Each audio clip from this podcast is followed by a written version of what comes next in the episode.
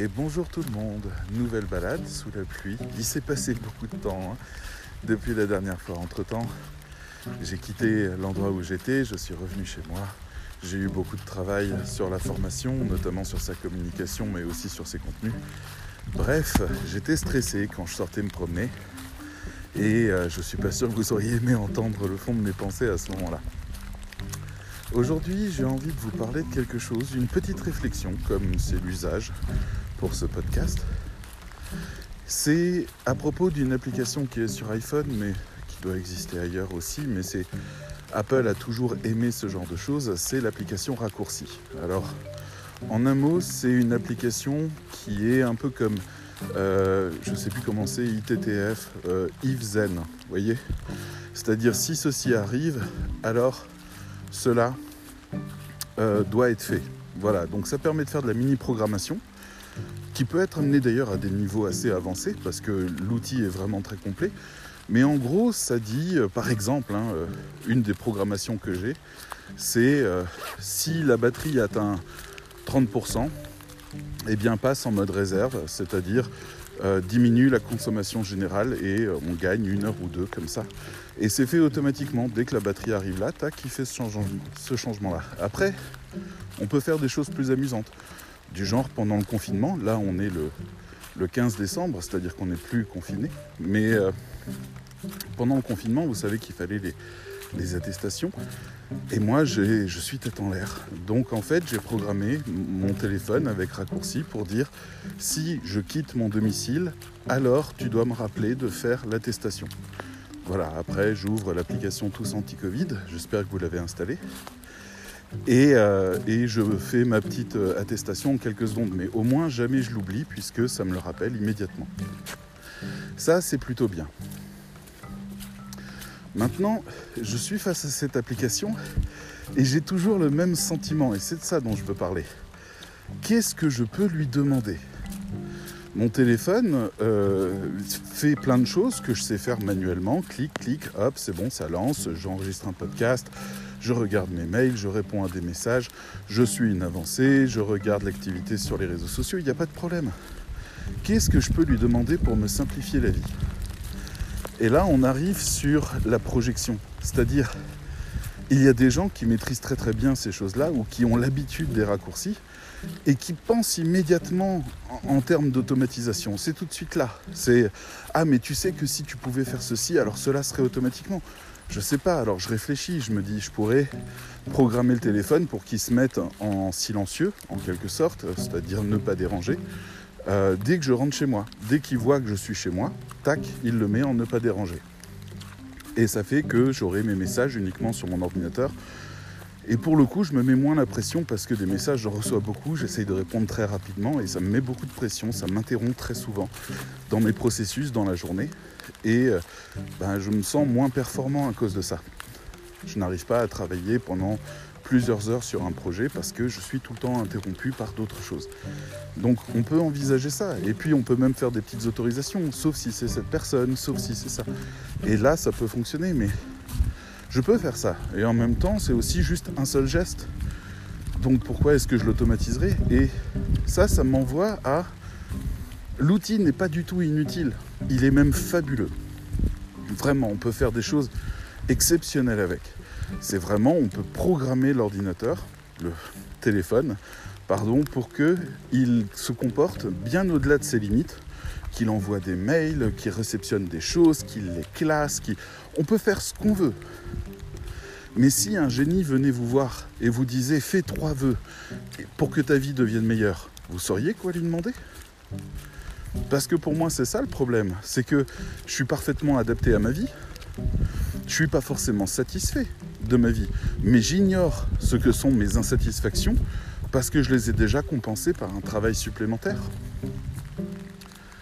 Donc, comment je fais? Comment je fais pour que cette automatisation puisse me simplifier la vie? Il faut d'abord que je repère où sont mes problèmes, mais comme j'ai adapté toute ma vie autour de ces problèmes pour les contourner, pour les négocier, et que je les ressens même plus, quoi demander à ce génie pour régler les problèmes Et c'est ça le cœur d'un des plus gros enjeux du marketing. Vous voyez, on retombe quand même quelque part sur nos pattes. C'est-à-dire engendrer le changement. Et ça commence toujours par faire prendre conscience aux gens de la difficulté qu'ils vivent et dont ils n'ont pas conscience. Vous voyez, euh, le téléphone portable, par exemple, est arrivé tout au début en disant Est-ce que vous savez où est votre enfant aujourd'hui? Est-ce que vous pouvez le joindre si jamais euh, il y a un problème? Est-ce que lui peut vous appeler s'il est en danger? On n'avait pas conscience de ça, on avait plein de solutions à l'époque. Du genre, moi quand j'étais gamin, ben, je prenais mon vélo, je faisais les 12 km pour aller voir un copain. Et arrivé là-bas, je prenais le téléphone, je faisais sonner une fois chez ma mère, enfin chez mes parents.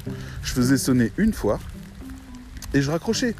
Et pour ma mère, eh ben, ça voulait dire que j'étais bien arrivé. On avait trouvé une solution à ça. Mais c'était pas une solution super satisfaisante parce que des fois j'oubliais d'appeler. Et des fois même ma mère ratait l'appel. Donc finalement ça marchait pas toujours. Alors ma mère prenait le téléphone, appelait la mère de mon copain, et mon copain, la mère de mon copain disait oui oui il est bien là, et hop elle raccrochait, c'était bien. On s'organisait comme ça, vous voyez Ou alors on mettait des couvre-feux ou des horaires de retour obligatoires. Voilà, tu dois être là à 18h. Si tu n'es pas là à 18h, je vais m'inquiéter. Donc on, on négociait. Et là maintenant on a des téléphones portables. On peut toujours dire reviens à 18h. C'est normal. Parce qu'on veut organiser la vie de la famille.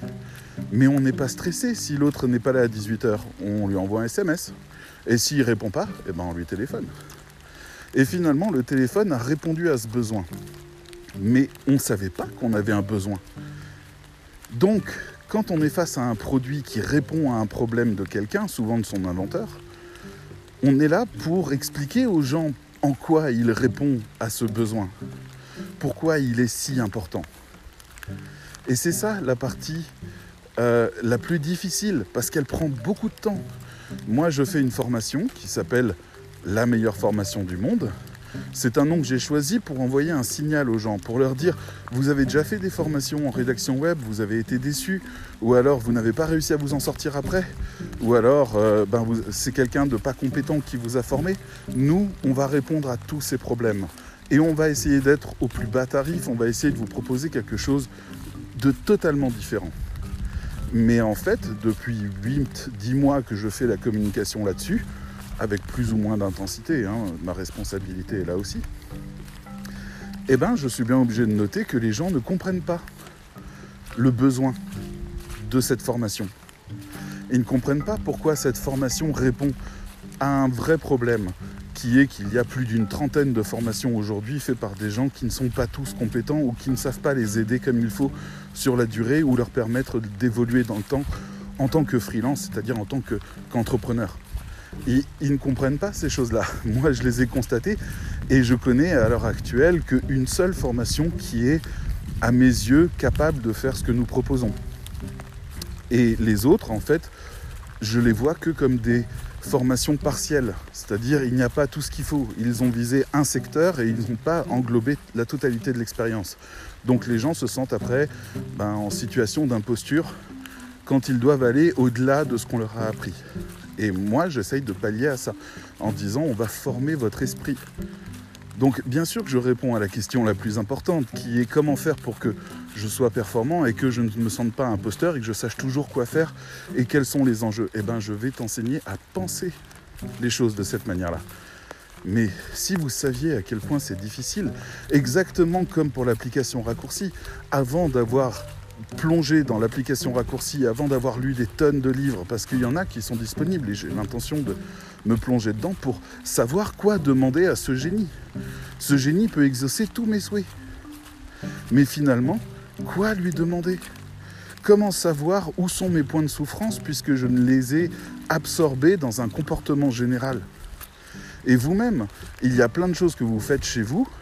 Vous pensez que les choses sont parfaites ainsi, mais vous ne vous rendez pas compte à quel point je sais pas, vous perdez du temps, vous perdez de l'énergie, vous n'avez pas toute la satisfaction que quelque chose peut vous procurer. Vous passez à côté de moments qui sont des moments importants pour vous parce que tout simplement vous ignorez que toutes ces choses-là existent. Vous ne savez même pas que le changement est possible parce que vous n'avez même pas l'idée de ce que peut être ce changement.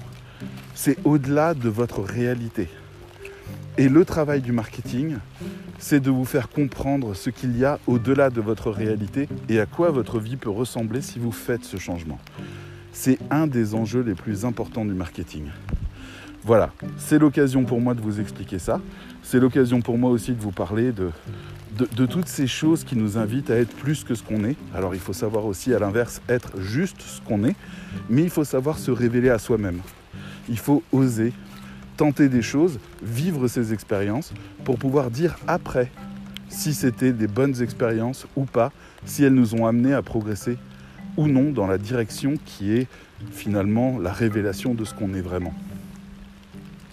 Voilà, je finis sur une jolie note positive, c'est toujours sympathique.